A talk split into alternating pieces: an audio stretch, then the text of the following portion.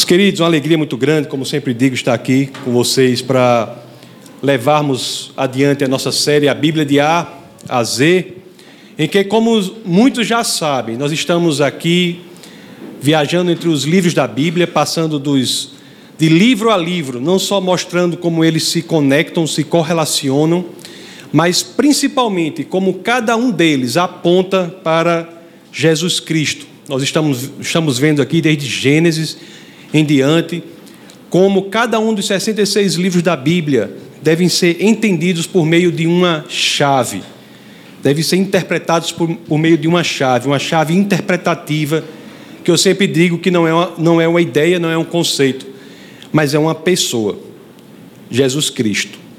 E nós vimos, passamos, fizemos um voo panorâmico, não é? Sobre toda a história do povo de Deus. Nós vimos lá desde Abraão até a reconstrução do templo de Jerusalém no livro de Neemias. Aí eu disse que nós voltaríamos agora e faríamos mais ou menos o mesmo caminho, só que não mais de forma panorâmica, mas dando voos rasantes para olhar com uma lupa em determinados pontos dessa trajetória para entender o que o Senhor quer que nós saibamos. É por isso que estamos no livro dos profetas. Os três domingos passados falamos sobre Isaías e hoje falaremos sobre Jeremias. E uma coisa que eu quero tratar hoje, um assunto que vai fazer parte do nosso bate-papo de hoje, é algo que é muito caro para nós cristãos. É entender que uma coisa é saber o que é correto, ou saber o que é correto de ser feito, e outra coisa é querer fazer a coisa correta parece que há um abismo, um penhasco, não é? Que separa o nosso conhecimento do que é certo da nossa vontade de fazer o que é certo. É como se o elemento do nosso conhecimento, a nossa capacidade de conhecer, o caráter de cognoscibilidade do ser humano fosse totalmente diferente do caráter de vontade, o caráter volitivo do homem. E você já pensou o quão maravilhoso seria se, no momento em que soubéssemos o que é correto, automaticamente surgisse em nós a vontade de fazer só o que é correto? Já pensou se quiséssemos sempre fazer o que é correto ser feito? E é exatamente, meus queridos, sobre essa relação entre o saber o que é correto e o querer fazer o que é correto que falaremos hoje sobre a categoria externa, o âmbito do dever, e a categoria interna, o âmbito do querer, e como essas duas categorias se correlacionam, que nós conversaremos hoje. Olhando para essa relação sob o prisma claro do cristianismo e o que as Escrituras têm a nos dizer sobre essa que talvez seja a passada ou o passo mais importante, que é quando chegamos em um momento da caminhada cristã que não apenas precisamos conhecer a palavra do Senhor, mas queremos fazer a palavra do Senhor. Não queremos ser apenas conhecedores da palavra do Senhor, mas pessoas que vivem a palavra do Senhor. E, do ponto de vista histórico, nós iremos falar num, num momento ali que é mais ou menos uns seis séculos, 600 anos antes do nascimento de Jesus Cristo, no 13 terceiro ano do reinado de Josias. É no 13 terceiro ano do reinado de Josias, mais ou menos seis séculos antes do nascimento de Cristo, que o ministério deste homem, Jeremias, começa. Se lembram de Josias, o rei Josias, sobre o qual nós falamos muito aqui nos outros cultos? Josias, um rei muito admirável, um grande rei, inclusive que nós falamos aqui sobre a história da Bíblia, nós vimos que Josias foi extremamente importante para a construção do cânone. Quando nós vimos que aquele livro que ele descobre, que o sacerdote dele descobre das ruínas do templo, passa a ser o livro de Deuteronômio. Bom, então é exatamente no reinado de Josias que esse ministério de Jeremias começa. Josias, que é filho de Amon, neto de Manassés, ele assume o, assume o trono aos oito anos de idade. Josias foi um grande rei, como já falei várias vezes aqui. Eu sou assim um fã muito grande de Josias, um grande rei. E ele viu, né, aquele desmantelo espiritual em que estava o povo de Deus. Quando Josias está naquele ambiente e vê o povo de Deus vivendo de forma absolutamente contrária ao que um povo de Deus deveria viver. E Josias, depois de um tempo, diz: Eu tenho que fazer uma reforma, eu tenho que fazer algo, algo deve ser feito. E ele começa aquela reforma não apenas política, ele começa uma reforma religiosa, e, e, te, e, e uma das, das dos elementos mais importantes da reforma religiosa que é empreendida pelo rei Josias é a reforma, a reforma do templo. E é lá, conforme eu disse, nessa reforma, que um rolo de papiro é achado. E aquele rolo é levado para o conhecimento do rei. E quando ele lê aquele texto, ele, diante de um povo que não está seguindo a vontade do Senhor, ele lê aquele texto as Escrituras dizem no segundo livro de Reis, capítulo 22, 11, ele diz assim: ó, Assim que o rei ouviu as palavras do livro da lei, rasgou suas vestes.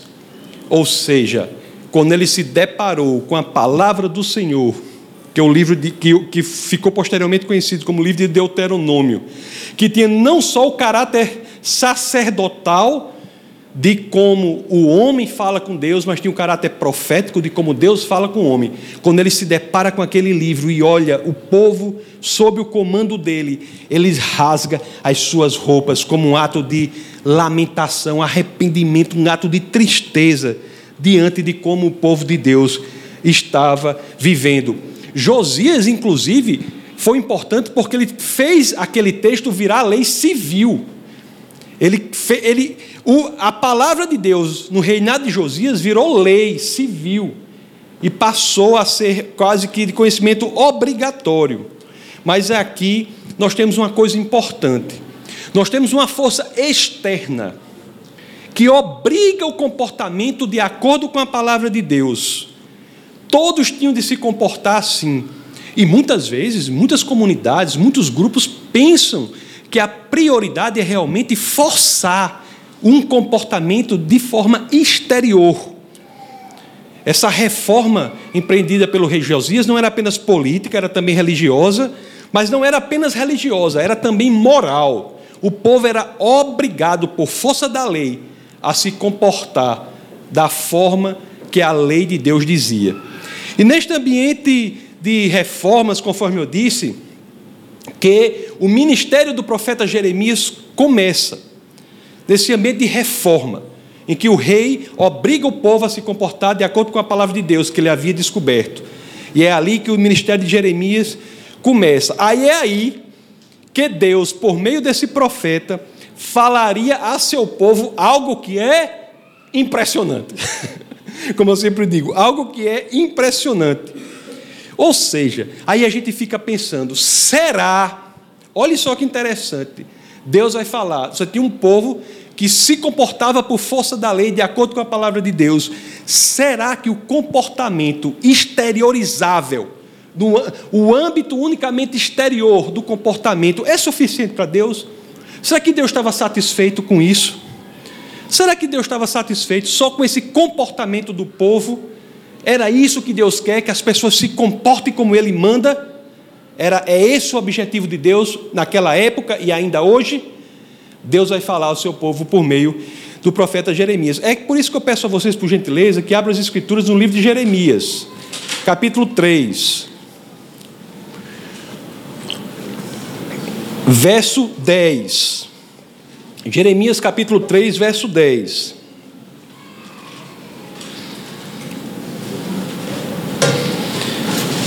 Assim dizem, assim dizem as escrituras.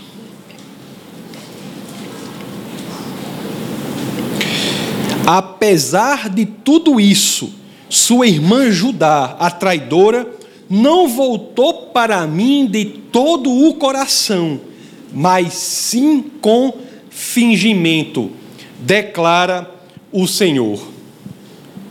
que quer dizer isso? Esse comportamento parecia ser algo diferente do que Deus busca em nós. O comportamento, mesmo que de acordo com a palavra de Deus, se não provier do âmago do seu ser, do seu coração, se não for uma exteriorização do que você tem dentro de você, é algo diferente do que busca o Senhor.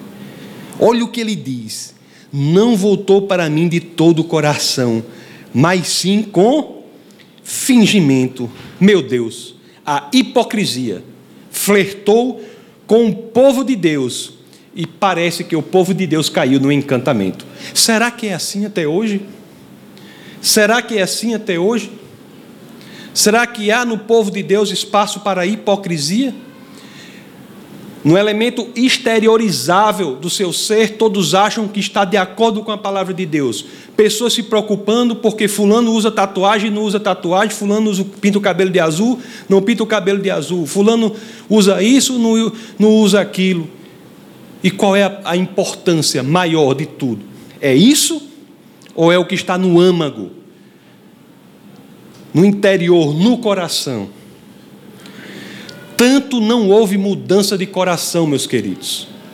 Tanto não houve mudança de coração, que foi só essa imposição externa feita pelo rei Josias. E rei Josias tinha um coração bom, viu?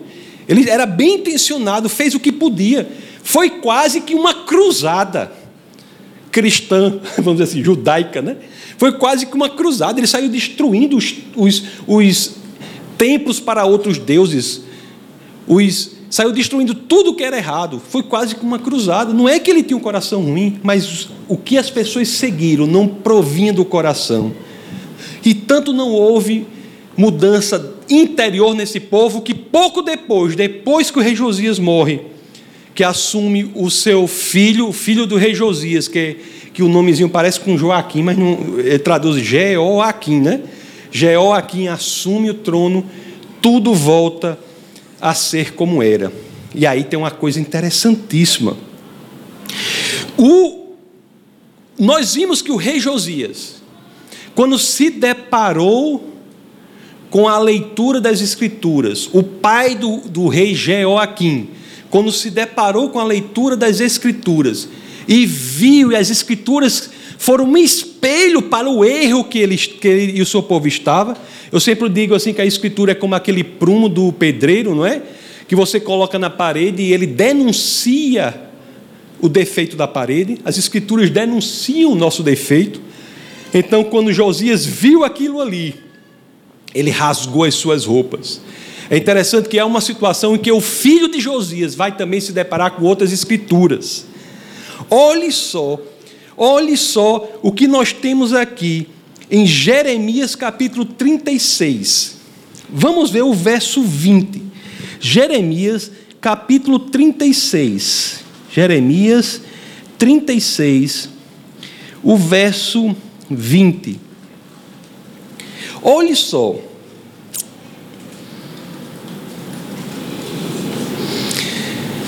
Então, Deixaram o rolo na sala de Elisama, o secretário, foram ao pátio do Palácio Real e relataram. É isso mesmo aí? Jeremias 36? Verso 20. Então deixaram o rolo na sala de Elisama, o secretário, foram ao pátio do Palácio Real e relataram tudo ao rei. O rei mandou Geudi pegar o rolo e Geudi o trouxe da sala de Elisama, o secretário, e o leu ao rei e a todos os líderes que estavam ao seu serviço. Isso aconteceu no nono mês. O rei estava sentado em seu apartamento de inverno, perto de um braseiro aceso. Assim que Geodi terminava de ler três ou quatro colunas, o filho do rei Josias, aqui, meus queridos, estava passando pela mesma experiência que seu pai passou. As escrituras estavam sendo lidas para o rei.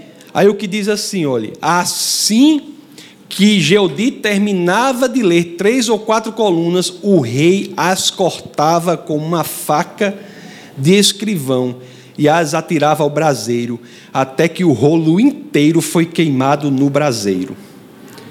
Isso é uma simbologia, uma representação perfeita da mudança de perspectiva de que o filho do rei Josias, quando se deparou com as Escrituras, em vez de rasgar as próprias roupas em arrependimento, rasga as Escrituras. Meus amigos, nos resta uma pergunta: se um rei, como o rei Josias, fazendo tudo o que poderia ser feito, tudo o que poderia ser feito de fora para dentro, colocou a lei civil como sendo a lei religiosa, não conseguiu mudar o coração do povo, o que conseguirá? O que muda o coração do povo? Se nem o rei consegue, o que muda o coração do povo? O que? Ou, se vocês preferem que eu diga dessa forma, como, como podemos mudar da lógica do você deve para a lógica do eu quero? Como podemos sair da terra do você deve isso, você deve aquilo, você deve aquilo outro, você não deve aquilo, para a terra do eu quero fazer o correto, eu quero fazer a palavra de Deus, eu quero conhecer a palavra do Senhor. Como podemos falar, fazer isso? Deus, como sempre, tem uma resposta e ele diz, ele diz que fará uma nova aliança com o seu povo. E é interessante que essa aliança que Deus fez com o seu povo tem por intuito exatamente fazer aquilo que não conseguimos por nós mesmos, que é mudar o coração do homem. A, a, a, as próprias Escrituras, o próprio texto sagrado, meus queridos, explicam isso naquele que é o verso, que é o texto base do bate-papo de hoje, que é Jeremias 31, 33. Vamos ler. Jeremias 31, 33. Olha o que dizem as Escrituras. Esta é a aliança que farei com a comunidade de Israel depois daqueles dias, declara o Senhor. Porei a minha lei no íntimo deles e as escreverei nos seus corações. Serei o Deus deles e eles serão o meu povo. Aleluia. Deus sabe que muitas vezes é difícil nós mudarmos de certas posturas, nós não conseguimos, às vezes achamos que não temos força, mas Deus sabe que Ele estará conosco para que consigamos ser aquele ou aquele que Ele quer que sejamos, ou que consigamos voltar a ser a pessoa que fomos originalmente planejadas para ser. No início dessa mensagem eu afirmei algo e fiz uma pergunta. Eu afirmei assim para vocês, né, mais ou menos. Parece que há um hiato, um precipício entre o dever e o querer. Aí eu perguntei, vocês se lembram que eu perguntei assim? Já pensou se nós quiséssemos sempre fazer o que nós devêssemos fazer? Se nós quiséssemos sempre fazer o que fosse aquilo que Deus quisesse que fizéssemos? É isso o que Cristo está propondo. Ele nos dá um novo coração em que há a lei de Deus. Isso, meus queridos, é o que chamamos de nascimento de novo. É graças a este coração, que é um coração regenerado pela presença de Deus, graças a Ele, é que nós possamos gradativamente querer fazer o que Deus quer que façamos. Graças a esse novo coração, neste ato de regeneração, é que nós podemos alinhar o nosso querer ao querer de Deus. Sim, esta é uma verdade que da qual nós não podemos fugir. Todos nós, meus queridos, precisamos desesperadamente deste novo coração. Jeremias 17 capítulo 17, verso 9, é, se vocês assim querem, um eletrocardiograma de um coração sem Cristo. Jeremias 17, 9, é uma leitura desse coração sem Cristo. Olhe o que é o coração sem Cristo, um coração que não é regenerado por Ele, um coração que é só do homem. Veja se não é isso. Assim dizem as Escrituras, Jeremias 17, 9. O coração é mais enganoso que qualquer outra coisa, e a sua doença é incurável. Quem é capaz de compreendê-lo? O pecado, meus amados, o afastamento de Deus, os hábitos que nos afastam de Deus, quando estão no coração sem Cristo, eles forjam o caráter do homem sem Deus. Por isso que nós devemos querer sempre este novo coração. O que que Davi, um homem que errou muito, mas um homem segundo o coração de Deus, na, no máximo da sua vergonha, né? Da, da vergonha proveniente do seu erro moral. Ele, vocês já notaram que ele não apenas ora para Deus, para que o seu pecado seja esquecido pelo Senhor, não. Ele, o, o seu, a sua oração vai mais longe. Quando ele erra moralmente, ele está no lamaceiro moral, ele não ora apenas para Deus para seu pecado ser esquecido, não. O seu coração vai mais longe, porque ele não quer mais errar. Ele exatamente pede a Deus um novo coração. Isso no Antigo Testamento, o salmista. Lá em Salmos capítulo 51, versos 9 e 10. Olha só o que tem aqui, olha. E esconde o rosto dos meus pecados, Davi diz. Ele errou Sim, esconde o rosto dos meus pecados e apaga todas as minhas iniquidades. Aí o verso 10, ele vai adiante, a oração correta. Não para apenas pedindo que o Senhor se esqueça dos seus erros, das suas iniquidades, dos seus desvios morais. Ele vai adiante, não, não morre unicamente no remorso, chega na expressão mais profunda do arrependimento na tentativa de mudança de rumo, não quer continuar fazendo aquilo. Quando no verso 10 diz assim: Cria em mim um coração puro, ó Deus, e renova dentro de mim um espírito estável. Existem, claramente, quer queiramos ou não, duas tendências que regem o nosso elemento da vontade, o nosso elemento volitivo, os nossos quereres os nossos desejos, eles são reinados por duas coisas: ou por um coração regenerado, ou por um coração sem Deus. A verdadeira mudança, a mudança que importa ao Senhor, não é aquela que vem de fora para dentro, mas é aquela que vem de dentro para fora. É unicamente o que importa. Vocês sabem por quê? Você sabe por quê? O que unicamente o que importa é o que está dentro de você, não é o que você exteriormente faz. Você importa o que você exteriormente faz como consequência do que está dentro de você. O que está dentro de você é exteriorizável no seu comportamento, mas a mudança não começa de fora para dentro, a mudança vem de dentro para fora. É como se fosse uma gravidez. A pessoa, quando engravida, não sabe que está grávida, geralmente, não é? Aí passa o tempo, você não sabe que está grávida, até que você diz: Epa, alguma coisa está diferente em mim. E você começa, né? Não, Bruno, foi assim com você? Bruno está com barrigão aí. Então, aí, aí, começa pra, aí começa a chatear Elias. Eu quero de três horas da manhã, eu quero a carajé, eu quero não sei o quê, né? Eu quero. Aí você vai. Aí você vai. Gra... O coração regenerado é assim. Ele começa, às vezes, o coração regenerado começa de é uma semente que Deus planta no seu coração. Você começa a passar o tempo, você pode até não saber no segundo dia, não pode saber no terceiro dia. Às vezes você faz a oração da paz com o Senhor, nada muda. No outro dia está igual, terceiro dia está igual. Mas na outra semana você começa a agir diferente. Você começa a ter comportamento diferente, como se fosse uma gravidez. Aquela sementinha que o Senhor plantou no seu coração está virando um baobá, está tornando o seu coração um coração regenerado. Você começa a ver diferente. Tem um ladrão, uma experiência de um ladrão impressionante. Que o ladrão, um ladrão, né, estava preso e na prisão ele aceitou o Senhor, genuinamente, verdadeiramente. Ele aceitou o Senhor e cumpriu a pena, saiu do presídio e entrou na igreja. Na igreja lá, tinha nas paredes assim os mandamentos, sabe?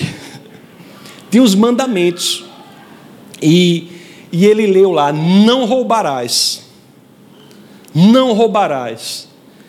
E ele começou a ler para aquilo, e naqueles minutos que ele lia aquilo, a frase era a mesma, mas a mudança da entonação da frase dentro dele começou a fazer com que ele entendesse a mudança que estava no coração dele. Explico. Ele começou a ler assim, como uma ordem: não roubarás, não roubarás. E a entonação foi mudando, deixando de ser uma ordem e passando a ser uma afirmação: não roubarás. Você não mais roubará. Essa não é mais sua natureza. Não é a ordem não roubarás, é uma profecia, uma leitura do seu futuro. Não roubarás. Por quê? Porque hoje você tem um outro coração. Não é uma ordem do Senhor para que você não faça nada, mas é uma descrição do seu comportamento, porque o Senhor já fez tudo no seu coração. Você sabia, meus queridos, que a lógica da mudança interior sempre foi a lógica de Deus? Tem muitas teologias que dizem que o Deus do Antigo Testamento era um Deus um. Aí do Deus do Novo Testamento ele teve uma, uma, uma crise de personalidade virou outro. Já viram falar isso aí? No Antigo Testamento, no Novo Testamento, tinha um Deus, ao Novo Testamento é outro Deus, ele mudou. É a mesma lógica. Deus sempre foi o Deus que se interessa na mudança do seu coração. Vamos lá em Deuteronômio mesmo. Só para você ter uma ideia, Deuteronômio capítulo 6. Olha só o que ele diz verso 4. Deuteronômio capítulo 6, verso 4.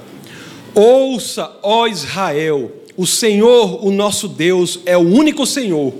Ame o Senhor, o seu Deus, de todo o seu coração, de toda a sua alma e de todas as suas forças. Que todas estas palavras que hoje lhe ordeno estejam em seu coração. O nascimento é isso, é a plantar, plantar a semente de Deus em nosso coração. Em nosso coração. O nascimento, é, o nascimento de novo é isso. E Jesus Cristo, séculos depois, está ciente da mesma coisa. Ele é o mesmo Deus, segunda pessoa da Trindade que encarna e vem à terra, não é? De acordo com João capítulo 1, 1 combinado com João capítulo 1, 14.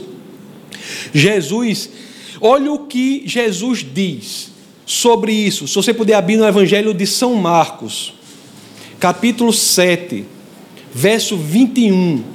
Marcos 7, 21. Evangelho de São Marcos, capítulo 7, 21.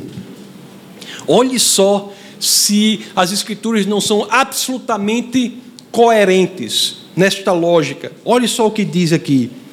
Pois do interior do coração dos homens vêm os maus pensamentos as imoralidades sexuais, os roubos, os homicídios, os adultérios, as cobiças, as maldades ou engano, a devassidão, a inveja, a calúnia, a arrogância e a insensatez. Todos esses males vêm de dentro e tornam o homem impuro. Diante desta realidade que provém do coração sem Deus, que vem do coração sem Deus, Jesus deu uma solução radical o caba radical. Eu cortava o mal pela raiz, não é? Essa solução radical que nós já vimos que está no Antigo Testamento, Jesus só reforça lá em João capítulo 3, verso 3.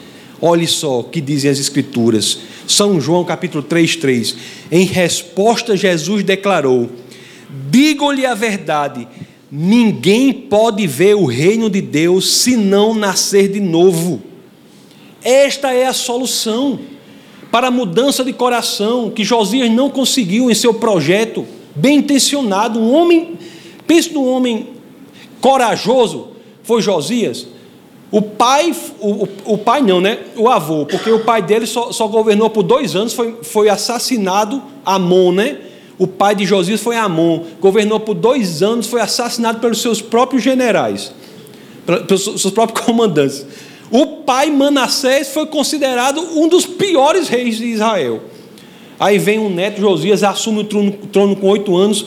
Anos depois ele faz essa reforma, mas não tem como.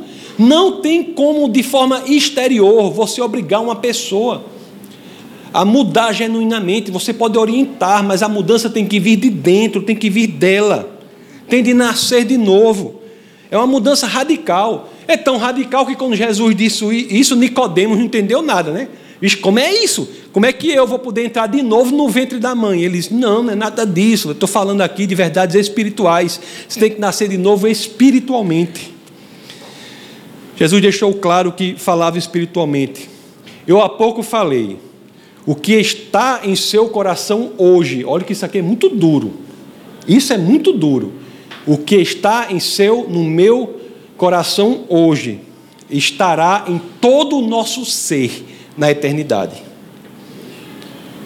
O que hoje você identifica em seu coração será todo o seu ser na eternidade. Isso é duro, é muito duro. É duro porque nos chama a um posicionamento. Nos chama a um posicionamento. A verdade mais clara do Evangelho é essa. Se não nascermos de novo, se não dissermos ao Senhor, eu não posso por mim mesmo, nem Josias pôde sendo rei, quanto mais eu. Nem Josias pôde sendo rei, quanto mais eu. Eu não posso por mim mesmo. Eu só tenho aqui a vontade, eu abro o meu coração para que ele seja transformado por Deus, para que esse coração do homem sem Deus, dos, do qual todas aquelas coisas ruins que eu falei provém, seja jogado fora e a semente de Deus seja plantada ali por meio do seu espírito, para que nós passemos gradativamente a querermos agir como Deus quer que a gente haja não há escapatória. É essa natureza desviada de Deus, afastada de Deus, que será prevalente na nossa eternidade. Essa é a mensagem do Evangelho, meus queridos. Me desculpe se você gosta ou não. Essa é a mensagem do Evangelho. Se o seu coração é um coração que está afastado de Deus, é assim que você viverá a eternidade. E viveremos apartados dele para sempre. O que é que diz lá Apocalipse, capítulo 22? Eu falei Apocalipse, Apocalipse o povo fica logo com medo. Mas não é para ter medo, não. Apocalipse, Apocalipse capítulo 22, verso 10. Olhe só se não é a natureza que está no nosso coração que será a natureza da nossa eternidade. Então me disse, verso 10, 22, 10 último livro da Bíblia, Apocalipse, de João. Então me disse: Não cele as palavras de, da profecia deste livro, pois o tempo está próximo. Aí o verso 11. Por que, que diz assim o verso 11? Preste atenção. Continue o injusto a praticar injustiça. Continue o imundo na imundície. Continue o justo a praticar justiça. O santo a santificar-se esta é uma mensagem dura do Evangelho, mas é a verdade. Ou nós mudamos o nosso coração para que o Senhor possa agir nele, ou então ele tomará conta de todo o nosso ser e assim viveremos. Sejamos inteligentes, meus amados, para darmos liberdade ao Espírito de Deus, para que ele plante a semente do Senhor em nosso coração, pois é essa semente que regará, se regada, ela vai crescer e tomar conta de todo o nosso, nosso ser. Somente assim, meus amados, e isso é uma coisa que eu posso lhe dizer. Somente quando a semente de Deus cresce em nosso coração e toma conta do nosso ser, é a única maneira que podemos nos sentir verdadeiramente cheios de propósito neste mundo aqui. Somente assim é que podemos nos livrar do desespero e da angústia Somente assim é que conseguiremos obter aquilo de que verdadeiramente precisamos. Somente Deus é grande o suficiente para preencher o vazio, meus queridos, que nem o dinheiro, nem o poder, nem o patrimônio, nem a fama, nem qualquer outra coisa pode preencher.